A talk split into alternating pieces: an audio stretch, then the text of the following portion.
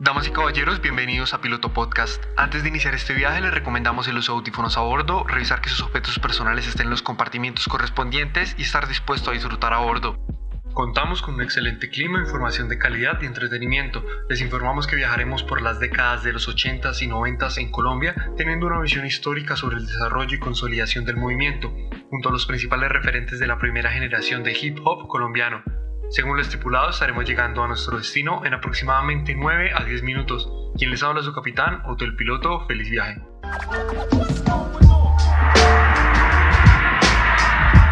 En los años 80, Colombia se encontraba en una importante crisis social cargada de narcotráfico, guerra y muerte, cuando un nuevo arte comenzó a tocar las puertas de aquellos que hasta entonces no habían hallado la manera de hacerse sentir. Pero diferente a lo que se podría pensar, la cultura de los cuatro elementos no llegó a Colombia por su manera tradicional. De hecho, el cine fue el encargado de romper las barreras internacionales de la cultura del hip hop y alcanzar al público colombiano.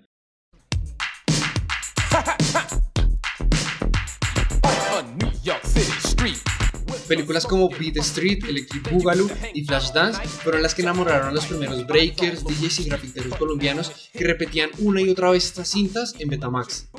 Así como los DJs fueron los que abrieron el camino al hip hop en el mundo entero para después darle paso a los MCs, en estas latitudes el breakdance fue el encargado de formar las bases y liderar el movimiento.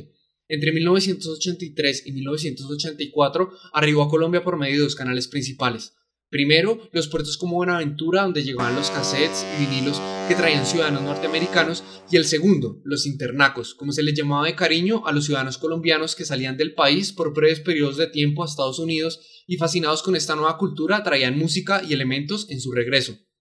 Con esto, la música también empezó a circular en forma de vinilos, cassettes y videos en Betamax, en las principales ciudades del país como Bogotá, Medellín, Cali y Barranquilla, para 1985 y 1986, en la capital del país, especialmente en las localidades de Santa Fe y San Cristóbal, ya los parques estaban siendo poblados por jóvenes que investigaban e intercambiaban material gráfico y sonoro y que fueron la semilla del movimiento del hip hop en la capital.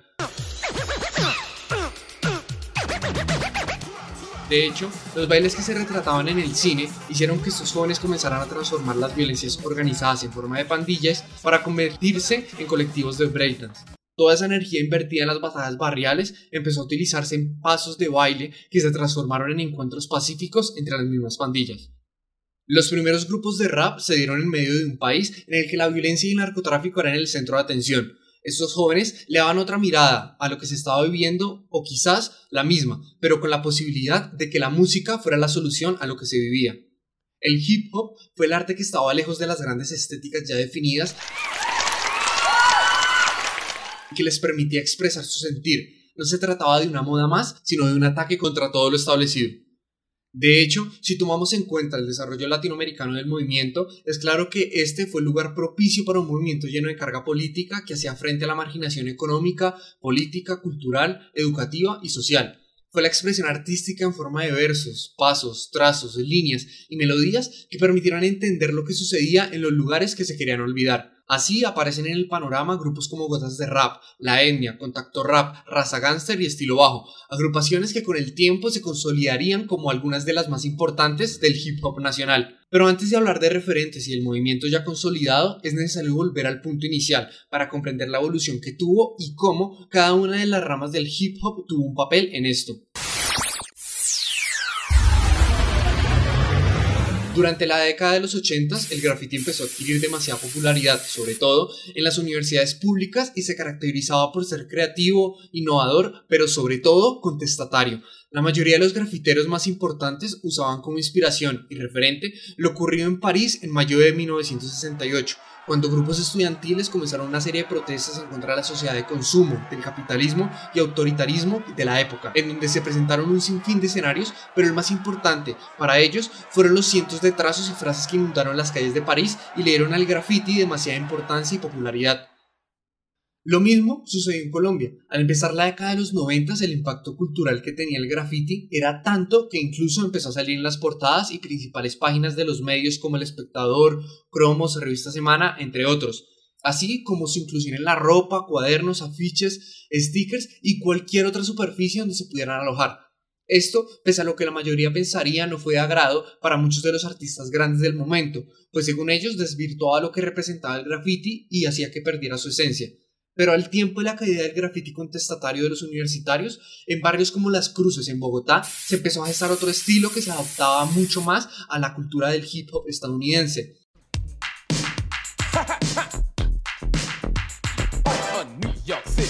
un arte gráfico menos legible, menos político, pero mucho más colorido.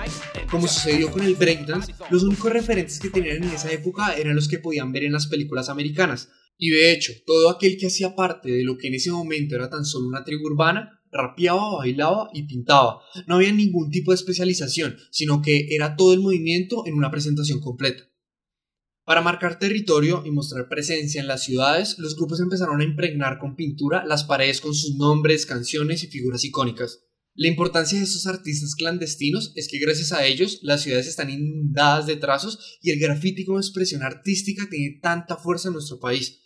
Algunos de los principales grafiteros de los grupos de hip hop fueron Omar de Contacto Rap, Ata de La Etnia y Santa Cruz Medina de Gotas de Rap. En Medellín, a partir de los años 90, surgió el movimiento local de hip hop que se conoció como Rap Colombia o Alianza Hip Hop, en el que se organizaban encuentros en el barrio Belén y que permitió la consolidación y expansión del movimiento. Gracias a esto y a todo el trabajo que se estaba realizando en todo el país, el primer grupo colombiano en hacer un disco de rap fueron los generales R&R, bajo el sello de Comúsica, en 1991. Estos tuvieron su culmen de popularidad después de sacar su segundo álbum titulado Tremendo Cop en 1993, el cual fue una muestra de la miseria, falta de oportunidades y desigualdad que vivían. Y aunque algunos grupos sacaron a la par algunos LPs, producciones y discos, fue la etnia la que marcó el nacimiento consolidado del rap colombiano.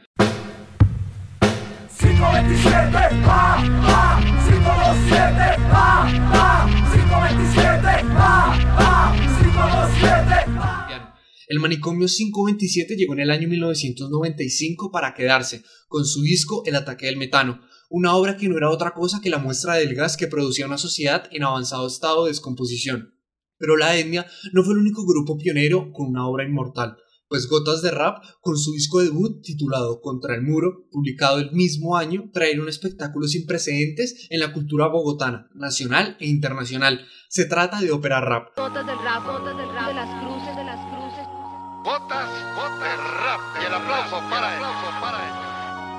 Una obra de teatro organizada y protagonizada por los miembros de la banda que por medio de las canciones del disco desarrollaban la historia. Fue una obra que con rap, breakdance y actuación mostraba cómo se relaciona la amistad, el amor, la música y la violencia en las calles. Ópera Rap fue un éxito rotundo entre los años 1995 y 1997, llegándose a presentar en Estados Unidos y varios países del viejo continente. Llegó incluso al Parlamento Europeo y al mítico Teatro Din en Dinamarca. Fue definitivo para acercar el hip hop a diferentes públicos y demostrar todo su potencial artístico.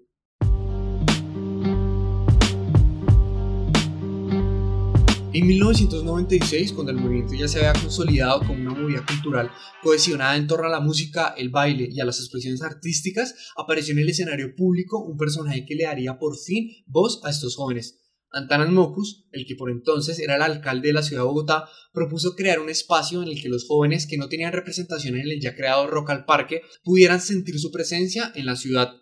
Nació así lo que inicialmente se llamó Rap al Parque y que con el paso de los años y la incorporación de diversas formas artísticas como el breakdance y el graffiti se convertiría en hip hop al parque, dándole espacio a todo lo que significa este movimiento social y cultural.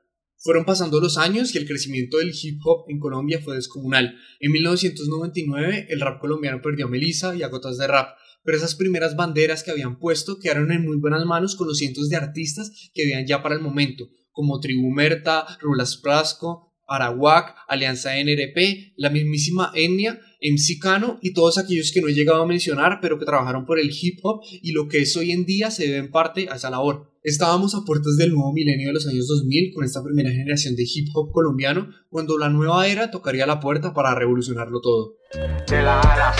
Desde el barrio Aranjuez, en Medellín, un grupo de jóvenes paisas caracterizados por su ingenio, humor y honestidad serán los encargados de escribir las nuevas páginas del rap colombiano, nuevas páginas que estarán en nuevos episodios.